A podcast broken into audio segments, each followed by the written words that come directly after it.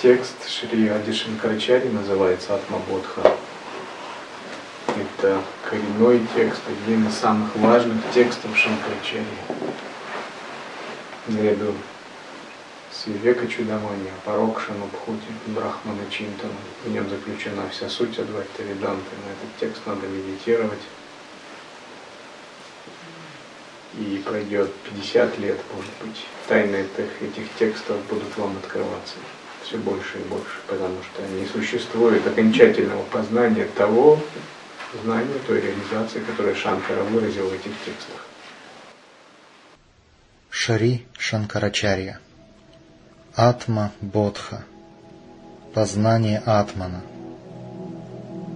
Мудрость есть то существенное, что помогает освобождению. Как без огня нельзя варить пищу, так без мудрости нельзя достигнуть совершенной свободы.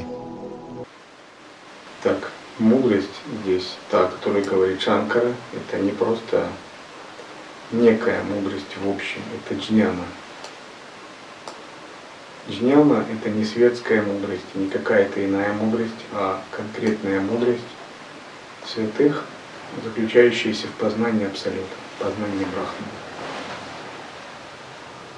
Не интеллектуальная мудрость, и не мудрость я, не светская мудрость опыта этого мира, не мудрость в изучении каких-то наук, например, веданг, существует веда, существует части вед, веданги. Это мудрость, связанная с познанием абсолюта, джняна. И когда приходит джняна в садху? Когда он понимает принцип панча коши вивека. Когда у него появляется вивека, позволяющая отделять свое сознание от того, что им не является. Например, когда есть какое-либо желание, если нет вивеки, вы следуете за ним. Если вивека есть, у вас сработает некое наблюдение за желанием. Если вивека слабое, желание все равно заставит сознание следовать за ним, как магнит тянет иголку. Но если вивека сильная, она остановит желание, как останавливает по праву сильного воин безоружного. И желание затормозится до тех пор, пока вивека не даст свою санкцию. Можно исполнять или нет, это бессмысленно, не надо его исполнять. И вот у мудрого садху вивека настолько развита, что она дает санкции желаниям. Не желания тянут душу за собой, а вивека пристально смотрит, правильно это желание или нет, каковы будут его последствия, откуда оно, из кого оно исходит, необходимо оно для садху или нет, не мешает оно джняне или нет, или это естественное желание, как желание есть, например. Ну, любое желание, даже духовное желание выполнять практики, читать мантры, призывать божеств, поститься, разговаривать, общаться, есть ту или иную пищу. И вот Вивека, она все видит ясно, с позиции абсолютной мудрости. И она дает санкцию желанию на исполнение, или она блокирует, например. И говорит, нет, это желание заблокировано. Я запрещаю его выполнять. Или это желание можно исполнить наполовину только. Или это желание является частью игры моей ясности. Оно полезно для тела, например, там, желание сделать пранаяму. И вот садху, он не раб желаний. Все желания пребывают в его власти, как все подданные пребывают в сильной власти сильного царя. И этим царем является джняна, мудрость и вивека.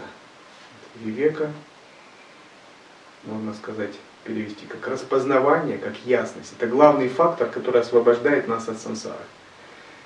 Не ситхи, не какие-то великие вещи, а вивека, распознавание запускает механизм освобождения. Телопа когда народ получила 23 раза устроил ему столкновение с реализацией Махамудры, он все время говорил, сынок, тебя держит не сансара, тебя держит твоя привязанность к ним, а привязанность вследствие авивеки.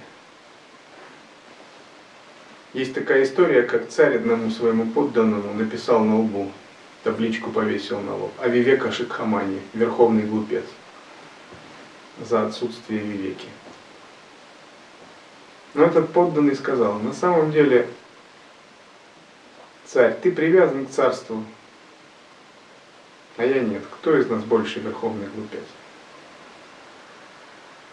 Когда царь понял, это было уже поздно. Вивека – это распознавание, это ясность, ясная, свежая, ежемгновенная каждый миг, которая ставит на место ваше ложное эго, усмиряет ум, усмиряет гордыню, пресекает любые привязанности и даже тенденции. Не то что привязанности, а тенденции привязанности. Привязанности это для садху большая непозволительная роскошь. То есть тот, кто имеет привязанность, он как бы и не садху вообще. Вот. А тенденции даже, Вивека пресекает даже тенденции. Гордость также. Гордость для садху это тоже непозволительная роскошь. У садху нет позволения на, такую, на такие сансарные роскоши. Мирские люди могут позволить себе. Даже тенденции гордости пресекает. Гнева, садху тоже не может гневаться. Даже тенденции, мельчайшие тенденции. То есть вивека настолько сильная, глубокая, ясная и ежемгновенно сияющая, что она распознает все нюансы, все детали. Почему? Это очень важно, потому что карма действует на очень тонком уровне. Вот такая тонкая вивека, вот она освобождает понимание своего сознания. И вот когда яма судит душу на страшном суде, вот у божественных существ вот такая тоже вивека. То есть если надо рассмотреть конкретную ситуацию, конкретную дату, конкретное событие, поступок, там, большой экран, и они как бы говорят так, я утрирую, конечно, вот. остановите картинку, с этого момента давайте поподробнее рассмотрим. Все видно. Каждое ваше действие, каждая мысль, каждое слово там будет взвешиваться, оцениваться. По результатам э, всех этих оценок судьи, владыки кармы, может один, может трое, может быть. Верховные ангелы, оценивающие, верховные деваты свете ямы, во главе с предводителем ямы, будут взвешивать душу. Но взвешивание это условное такое определение. Они будут определять качество вибраций души, чтобы определить для реинкарнации следующий мир. И поэтому качество вибрации, если душа, например, весит 300, 300 соответствует миру людей. Чтобы попасть в небесный мир, надо набрать 600 вибраций. И вот очень четко, и только если ваш ангел-хранитель, ваше божество, то, которое будет вас сопровождать, не вмешается в этот процесс, будет безапелляционно вынесено какое-то решение, и душа пойдет строго в соответствии с тем, сколько она весит. А сколько она весит, в духовном смысле будет определяться на основе вот такого тщательного анализа. Но бывает такое вмешательство, когда ваш внутренний девата, ваш ангел-хранитель вмешивается и говорит, что подождите, ваш суд не совсем верно оценивает. Например, это преданные ДТ-3, а преданные ДТ-3 никогда не должны сталкиваться с тем, что их оценивают вот таким способом. Они действуют по законам благословения милости ДТ-3. Он достоин высших миров, он достоин чистых стран, он достоин небес. Это значит, действует ануграха, действует божественный мир но это для тех, кто взрастил себе настоящую истинную преданность. Это значит, сила преданности вмешивается как самосвобождающая сила. И вот садху, который возрастил себе такую вивеку, он как бы вот, вот такой взвешивание своей души сам производит. Он, ему не надо ждать, чтобы его кто-то оценил там и прочее. У него есть будхи, осознавание и вивека. И он каждую секунду замечает все движения своей души и дает санкции одним движением, а другим не дает. И он дает санкцию в соответствии со своим местом во Вселенной, с временем, с обстоятельствами. А если вивеки нет, то тело и ум проявляют обычные, привычные кармические реакции. То есть Гневают, надо гневаться, гневаюсь. Привязанность, привязываюсь. Есть гордость, горжусь. Есть вожделение, иду за вожделением. Вот этот вот санкционирующий орган, он как бы отсутствует. И вот задача садху вырастить этот санкционирующий орган. Это божество, которое контролирует процесс желаний, процесс проявления. Любые проявления пяти органов чувств, пяти кармингаль, пяти джнамингаль. Вот это активная сторона вивеки. Другая сторона вивеки, более глубокая, внутренняя, связана с брахмавичарой, с познанием атмана. Если активная сторона вивеки позволяет э, отделять свое чистое независимое сознание от грубых оболочек, движения ума, движения эмоций, желаний, то внутренняя глубокая сторона вивеки связана с распознаванием абсолюта. Она как бы проникает глубже, глубже в брахман. Она распознает атман ежесекундно. И она питается светом абсолюта. И эта вивека более абстрактная. Она не касается этого мира, она насыщается все больше пониманием божественного, божественных тайн. Это дает садху огромное вдохновение, огромную духовную силу, огромную харизму, огромную веру. Вот такая вивека. И такую вивеку можно уподобить э, такому внутреннему воину, который бежит э, по такому лесу сансары, и он охотится за зверем, ни на секунду не отставая. Или который кладоискателю, который ищет клад, ни на секунду не уставая. То есть вивека, распознающий атман, означает, что мы распознаем абсолютность, мы распознаем божественность среди отношений, среди зримых объектов, среди языка, разговора, работы, среди всех объектов мы везде безупречно распознаем абсолют. Мы везде распознаем Бога. Мы исследуем Бога за всем. Что бы мы ни увидели, что бы ни попало в наше поле зрения. Мы заняты азартной игрой, охотой на Бога. Вот мы едим просад. Нас не просад интересует, нас интересует в, этом, в этот момент Бог во вкусе просада. Бог в образах на кухне. Есть он или нет? Где он здесь, на кухне? Нам очень интересно, мы исследуем, это есть это вивека, которая отличает кухню, вкус, объекты от Бога и распознает божественную составляющую. Мы общаемся с другим человеком. И нам не столько другой человек интересен, но Бог в этом человеке интересен. Потому что сам по себе другой человек это просто оболочки. Мы не так уж много обращаем внимания на его проявление, не так уж важно. А вот Бог в этом человеке чрезвычайно интересен. Распознать, распознать за, даже за какими-то против, противоречащими нашим представлениям, установкам, нашему эго проявлениями. Так рождается чистое видение. Или мы гуляем среди домов и деревьев, нам не дома, не деревья интересно, а распознать Бога. Вот это вивека, она связана с тем, что мы везде пытаемся распознать квантовый, светоносный уровень реальности. Божественность в камнях, в птицах, рыбах, в домах, в людях, в деревьях, во вкусе, образе, запахе, звуке. Это и есть интеграция. Интеграция это на самом деле это великое отречение – то есть это не значит, что мы так комфортно себя чувствуем, расслаблены, мы так как бы плывем вместе с течением данной ситуации, и вот это интеграция. Это не есть, конечно, интеграция. Часто можно слышать слово интеграция, но как бы настоящая интеграция – это великое отрешение. На фоне восприятия отрешение даже сложнее, чем в Гималаях.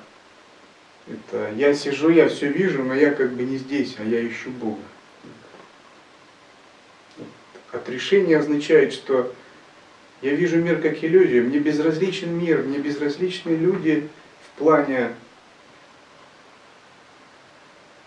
их неведения, не в плане их божественная душа, божественная душа не безразлична, а мне безразлична мирская работа сознания, человеческая привязанность. У меня вайрагия от решения, мне интересен только Бог. Вот эта интеграция, когда у меня есть колоссальная вайрагия, вот эту высвободившуюся энергию, я направляю на исследование Бога. Вот это внутренняя вивека. Она везде и всегда распознает атом. И пока у нас нет естественного распознавания благодаря естественному созерцанию, то есть естественное созерцание это инструмент для такой вивеки, воспитания, для проникновения в Брахму. Самый подходящий, самый как бы нормальный, самый естественный, тот, в котором боги и ситхи и садху пребывают. Это инструмент, как, как вот микроскоп, это инструмент, чтобы разглядывать там бактерии. Или телескоп – это инструмент разглядывать Солнце. Таким же образом, внутри садху создает, выращивает внутри себя инструмент. И этот инструмент – его созерцательное присутствие. И вот созерцательное присутствие – это его инструмент для рассматривания Бога, для брахмавичары. Через естественное присутствие мы рассматриваем Бога каждый миг. И садху должен потратить много времени, чтобы четко определиться с этим инструментом, внутри себя вырастить его, а затем использовать его по назначению. Таковы два аспекта вивеки, которые говорит Шанкара. Это к слову о том, что Шанкара называет мудростью. Вот, вот одно слово Шанкары мудрость, мы должны понять, что оно означает, что такое джняна. И текст Вивека Чудамани, он посвящен целиком вот такой Вивеке двух типов. И вивека низшего типа – это относительные знания, относительная истина. Самрити сати. Вивека высшего типа – это вивека направленная на абсолютную истину. Парамартха сати. И относительно абсолютные две вивеки, две формы распознающей мудрости – это как два крыла. Одна определяет наше поведение, вторая определяет наше воззрение. Так как неведение и деятельность не противоположны друг другу, то одним только совершением добрых дел нельзя уничтожить неведение. Но неведение уничтожается мудростью, как тьма разгоняется светом, когда удаляются облака. Истинная реальность, окутанная неведением, После разрушения этой оболочки начинает светить своим собственным светом, подобно лучам солнца, когда исчезают облака. Подобно тому, как вода очищается прибавлением подходящего вещества, так само собой исчезает заблуждение, когда под воздействием мудрости просветляется омраченная невежеством жизнь. Эта жизнь, как сон, наполнена любовью и ненавистью. Пока длится этот сон, он похож на действительность. Но кто проснется, тот познает, что это только сон. Как блеск жемчуга похож на серебро, так этот скоро приходящий мир похож на действительность. Но он таков только до тех пор, пока не будет познано вечное – единственная во всем сущность, которой нет подобной. В истинной сознанной реальности, во всем проникающем, вечно длящемся, все наполняющем атмане, содержатся все проявляющиеся вещи, как в золоте содержатся все браслеты. Подобно эфиру, владыка чувств излучающий, в различные образы одетый, кажется сам разделенным, так как одежды его разделены. Но он познается единым в своей чистоте, когда разрушаются эти оболочки. И вот вивека – это атрибут сознания садху. Я слышал, как Бабаджи как-то сказал Радхе, когда она пыталась продлить визу в Непале до взятку чиновника обнаружили, что это не совсем как бы законная виза. Было разбирательство. Бабаджи отругал, сказал, ну, тебя вивеки нет. Вот вивека это атрибут садху, который позволяет ему не запутываться в ситуациях этого мира и исследовать абсолют. Относительная вивека дает ясность, как не запутываться в своем уме, в своих желаниях, в своих данных, в своем гневе, в своем вожделении, в своей жадности, в своей привязанности. Ведь это все энергии, и все души в них запутываются. Без вивеки невозможно не запутаться. В своей гордости, в чувстве делателя. Вот вивека дает возможность эти энергии проявлять, но быть для них недосягаемым, как бы играть ими. Все это энергии, это энергии души, тела, пран, они выходят из нас. Но когда они выходят из обычного человека, они же становятся его веревками, кандалами. Когда они выходят из садху, садху не запутывается в них благодаря вивеке. Он может ими поиграть, но никогда не запутывается. Потому что вивека, она дает ему укоренение в том осознавании, которое тоньше энергии, он с ними не отождествляется. Поэтому садху не должен отождествляться с гневом. Если он отождествляется с гневом, гнев разрушит его духовную жизнь. И вместо чистых стран, райских миров он столкнется с нагами, кураторами ада, где они скажут, мы знаем твою внутреннюю суть, мы давно наблюдаем за тобой. Мы увидели, что ты хочешь. Ты в самом деле хочешь жить в гневных мирах? Пожалуйста, приходи. У нас есть много кипящих котлов, много демонов с мечами, много острых деревьев. У нас целые миры, состоящие из гнева. Хочешь окунуться в них, испытать силу гнева? Вот так они могут сказать. То есть все эти силы, они всегда внимательно наблюдают за сознанием садху. И когда садху касается какого-то мира, они как бы делают галочку ставят, что этот человек, он коснулся нашего мира, мы имеем право претендовать на его душу.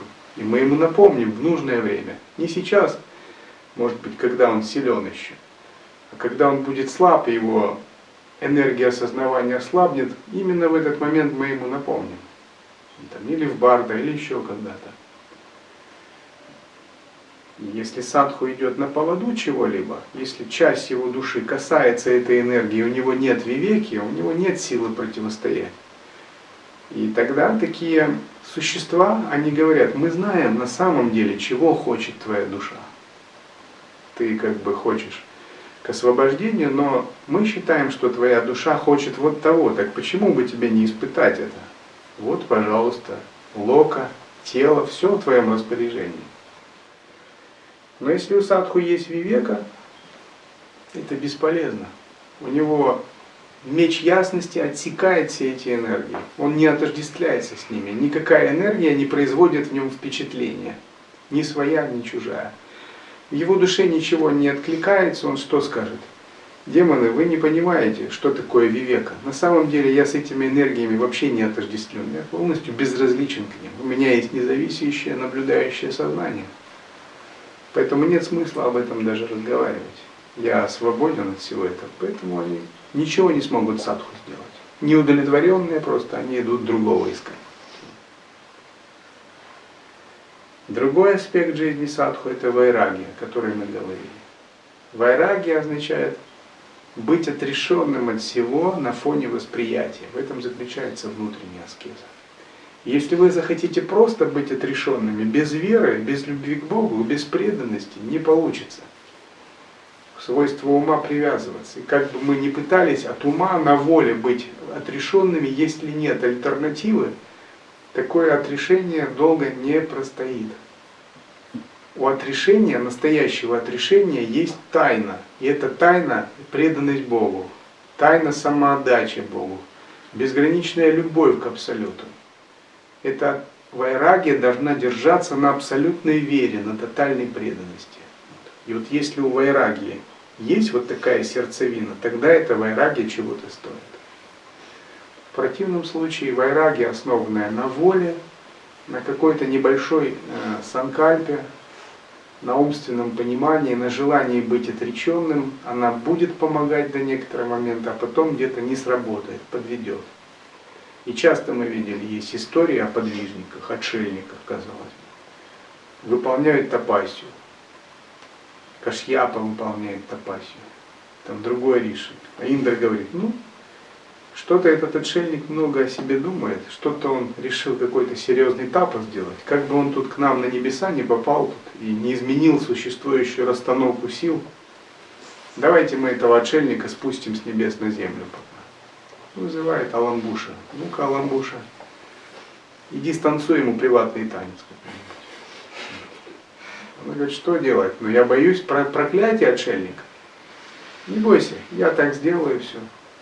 проклятие тебя не коснется. Ты обладаешь моха ситхи, затумань его разум, так что он даже не вспомнит о своей егической силе, и он даже не вспомнит, что он способен делать проклятие.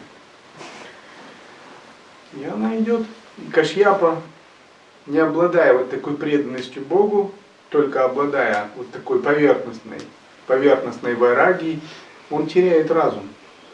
То есть здесь не только вожделение включилось, здесь еще моха ситхи, ситхи обольщения, которыми владеют апсары. Он просто забывает себя во всех этих, в отношениях, в привязанности, любви, вожделении, грезах, фантазиях. То есть она в потоке его сознания активировала вот эту вот слабую часть его сознания. То есть это была слабая часть его сознания. Индра безупречно увидел. Индра ведь это метаразум, проникающий в разум каждого живого существа. Он может понять сильные и слабые стороны любого живого существа во Вселенной. Он увидел, что его слабость, конкретно этого аскета, апсара, то есть женские энергии какие-то, в которых, на фоне которых он потеряет преданность Богу, он потеряет вивека. И он не ошибся. Ламбуша околдовал его, забрал его разум, забрала его санкальпы, сила обетов, силу клятвы. Он как в каком-то обкуренном опиумном бреду, там провел 20 лет или сколько-то. А когда очнулся, все уже, ситхи потеряны, тапос растерян, прана в каналах исчезла, благословение божеств исчезло, боги и божества уже отвернулись, ну чего его благословлять, он как, как не в себе. Зачем помогать такому человеку, который не в себе? Все, он под властью попал, под чары, под чары Апсары. Вот именно. И Индра доволен. Можно вычеркивать этого отшельника. Это кандидат в президенты Вселенной. Все, он уже не конкурент. Так Индра боялся конкурентов. Что своей огромной силой Качьяпа внесет раскол даже в сообщество богов. Такая огромная сила. То есть баланс сил, равновесия во Вселенной Индры может измениться. Такую нешуточную топассию выполнял Кашьяпа. Но стоило подействовать на слабые стороны, он все растерял. Но если есть преданность Богу, то никакие слабые стороны сознания садху не будут действовать. Потому что истинная вайрагия связана с тотальной самоотдачей, с тотальным подчинением души Богу, с тотальной преданностью, с тотальной верой, с тотальной любовью к Богу. Если бы тогда, на тот момент у Кашьяпа была такая тотальная вера, что тогда? Небесная куртизанка, она бы сам, сама стала молиться. Она бы поняла, какими глупостями она занимается. Она бы поняла, что зачем ей удовлетворять амбиции, политические амбиции Индры. Зачем ей все это надо, когда можно идти к Богу и самой стать великой святой, великим божеством? Что она сама могла бы стать Индрой, Брахмой, кем угодно, если бы пошла за тапасом Кашьяпа. Зачем ей накапливать такие кармы? И она вместе с Кашьяпой начала молиться, медитировать и практиковать. Но ее сила победила силу Кашьяпы, потому что у Кашьяпы не было на тот момент такой силы веры и преданности. Различие форм, полов, имен и места жительства относятся к атману подобно тому, как говорят, вкус и цвет этой воды различен от той, тогда как вода в своей чистоте везде одна и та же. Тело стхула шарира, которое вследствие накопления действий образовалось из пятерично смешанных элементов, есть место, в котором испытывается наслаждение и страдание.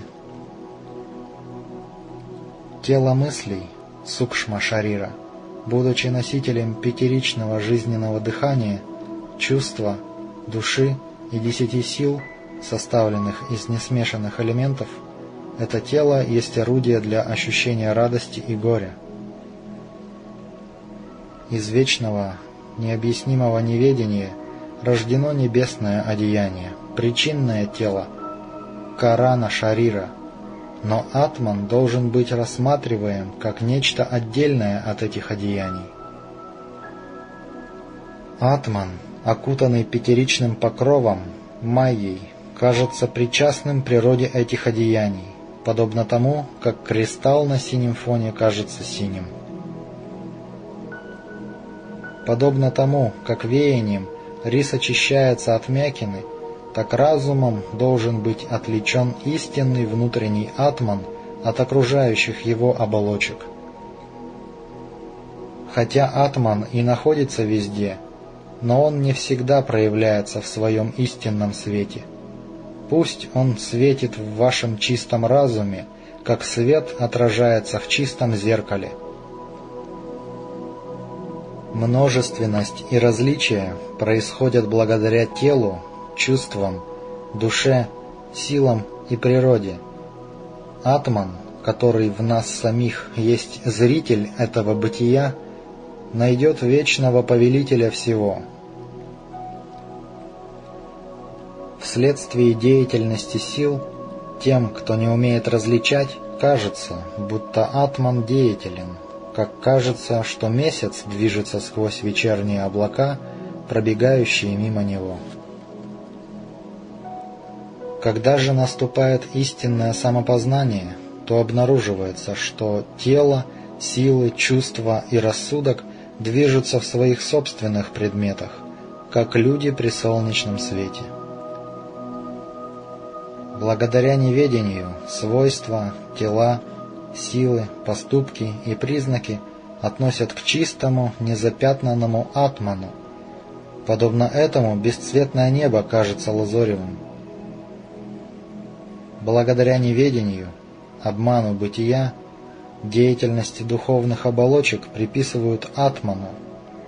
Так кажется, что Луна движется в воде, когда она отражается в волнующейся водяной поверхности. Страсти, вожделение, похоти и страдания движутся в чистой душе. Но в самой глубине нашей внутренней сущности – покой. Движения эти принадлежат душе, а не атману. Как сияние у солнца, прохлада у воды и жар у огня составляют их природу, так бытие, сознание, чувство блаженной радости – Постоянное отсутствие пятен – такова природа атмана. Когда принадлежащее атману бытие, истина и сознание оба соединены благодаря неведению, обману «я», с деятельностью разума, возникает представление «я знаю». В атмане не происходит изменений, в нем нет знания посредством разума. Благодаря выступлению жизни, как отдельного явления, возникает заблуждение, представление одного «я», которое действует и познает. Принимают жизненную деятельность в атмане за сам атман, как веревку принимают за змею. Благодаря этому появляется страх – Атман буквально переводится «я сам». Самость – это «я сам». И вот отсутствие веки приводит к тому, что мы собственное «я», свою самость путаем с чем-либо. Например, а, в теле, в энергии происходит гнев, а мы думаем, что я сам гневаюсь. В теле, в уме, в энергии происходит привязанность. Тогда мы думаем, это я привязан теле, в уме происходит соперничество или зависть, или гордость. Мы думаем, это я соперничаю или завидую. Возникает раздражение, мы думаем, это я завидую. Вивека что дает, какое ощущение?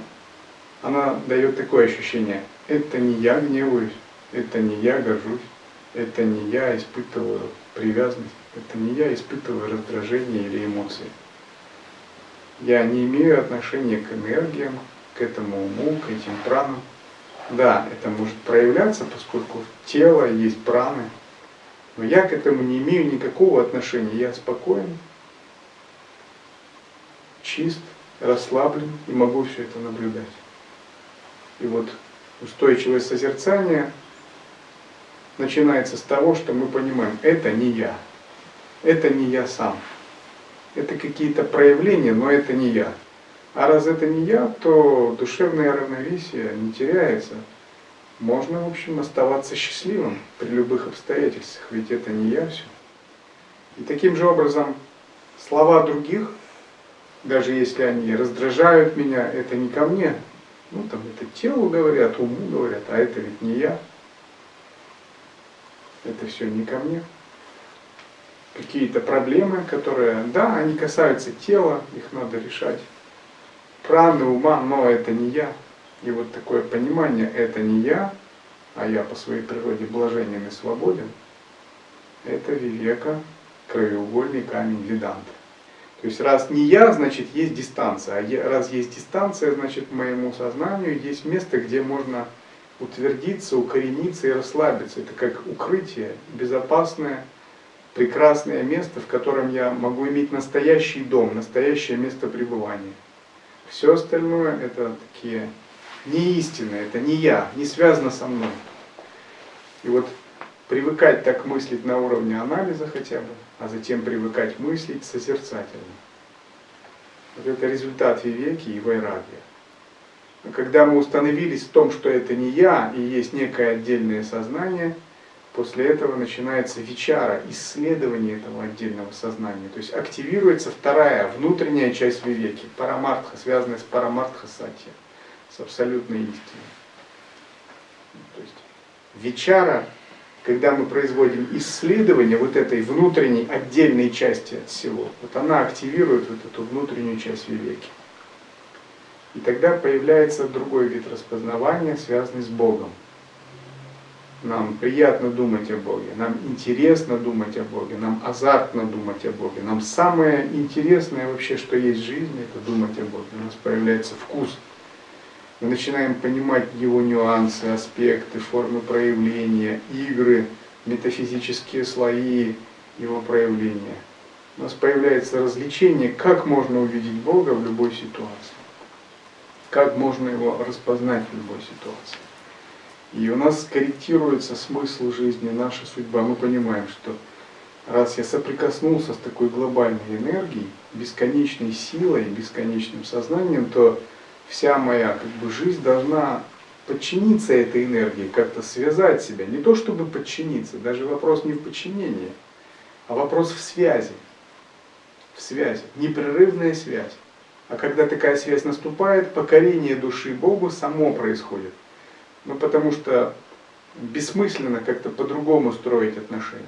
То есть когда муравей рядом с Солнцем, Какие отношения могут муравья с Солнцем? Муравей покоряется Солнцу. Таким же образом, когда душа видит другую реальность, реальность Бога абсолютно, она понимает, что шансов каких-то других отношений просто не может быть. Там не могут быть равные отношения, там нет демократии души и Бога. Самоотдача, покорение – это результат вечары, исследования природы Бога. И полная самоотдача означает – что душа непрерывно находится в Боге. И ее задача это прославлять Бога, служить Богу, проводить Его волю, восхвалять Его, поклоняться Его проводникам, носителям, то есть садху, почитать Его, памятовать Его, шраваны, читать о Нем, слушать о Нем, воспевать Его, поклоняться тем, кто служит Его – видеть его во всем. То есть это другая культура жизни. Когда ум занят божественной реальностью, он больше не занят так слишком земной реальностью. даже если он занимается земными делами, то он занимается под видением божественной реальности. Это уже не дела, это уже игры. Это служение тому же Богу в проявленной форме, в форме его энергии. Тогда уже нет больше двух людей, выясняющих между собой отношения. Есть служители Бога, которые служат, делают севу друг другу. Нет материальных проблем, есть лилы различные. Есть различные подношения, вся жизнь садху направлена на одно. Это результат вечары. Вечара всегда приводит к великой преданности, великой самоотдаче, великой погруженности, брахмахамбхай. Таким образом, атрибуты настоящего садху это вичара, вивека, вайрагья. Поэтому если ум говорит, я садху, сразу спрашивайте, ум, а вечара есть у тебя? А вивека есть? Как свои раги? Есть. Ну, все нормально, значит я садху.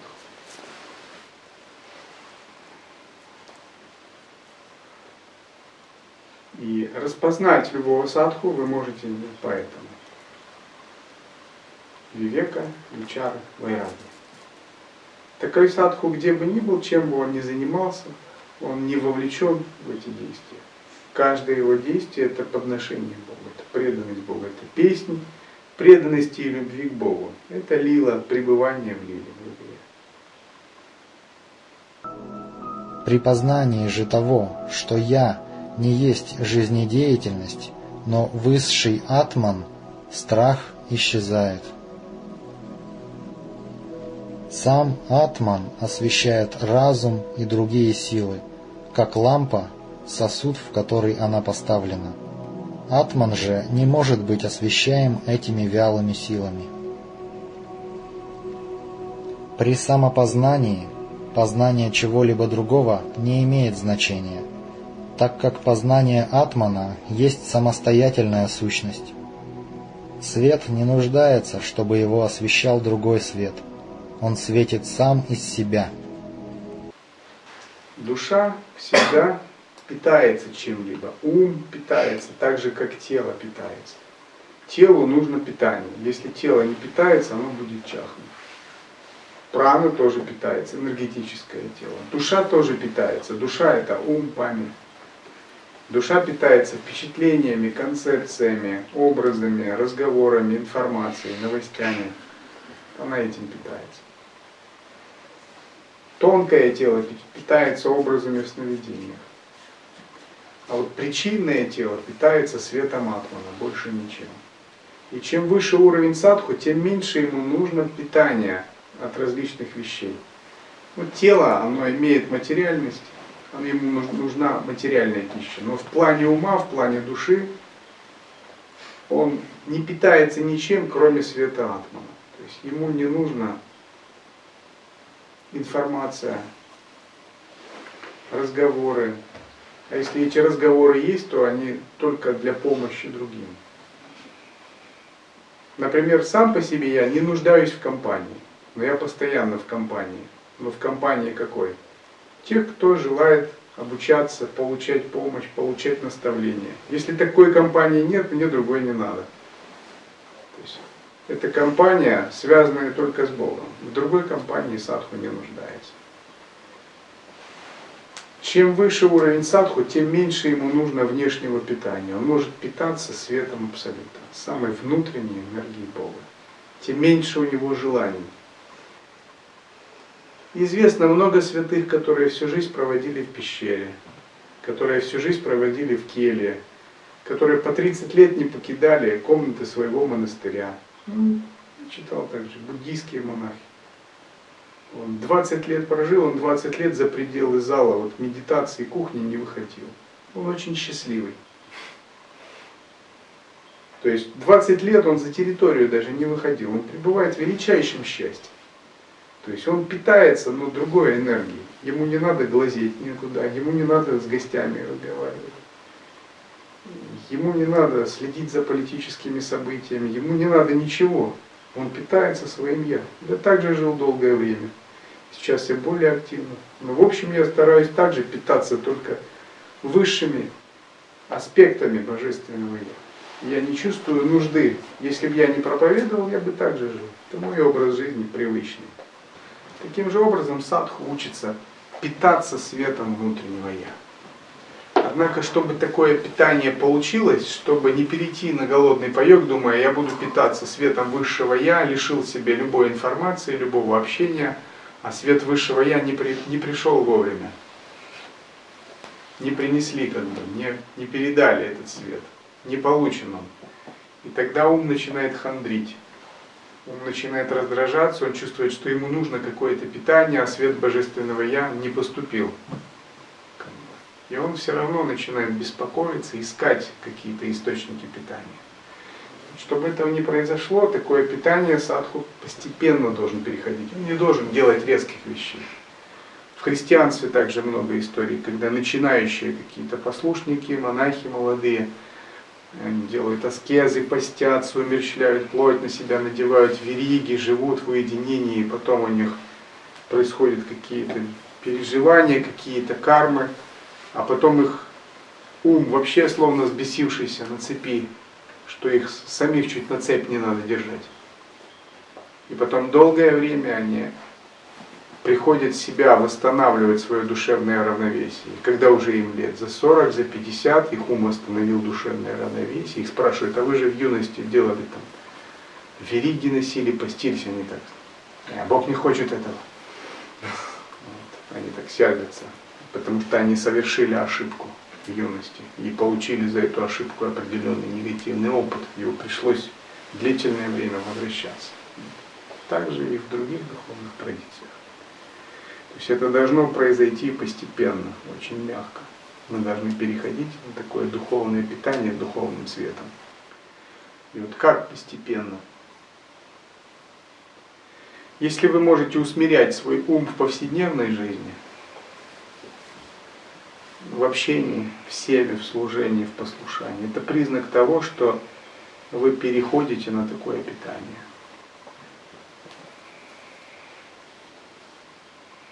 Если вы способны жить дисциплинированной жизнью длительное время, если ваш ум не желает излишних раздражений, информации, исполнения каких-то мирских желаний, то значит вы привыкаете к такому питанию. Это надо делать очень аккуратно, очень постепенно.